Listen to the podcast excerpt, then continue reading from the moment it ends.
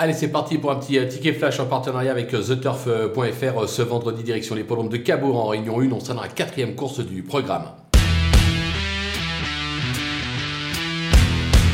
Dans cette euh, très belle épreuve, on va tenter un trio avec euh, deux bases qui semblent au papier assez solides. On va commencer par le numéro 6, Happy Valley, à ne surtout pas condamner euh, sur sa récente contre-performance. Elle a montré par le passé qu'elle avait largement la pointure d'un talot. Je pense qu'elle peut en profiter pour renouer avec le succès. Attention derrière au numéro 7, Andy Bourbon, un cheval qui possède un drôle de potentiel.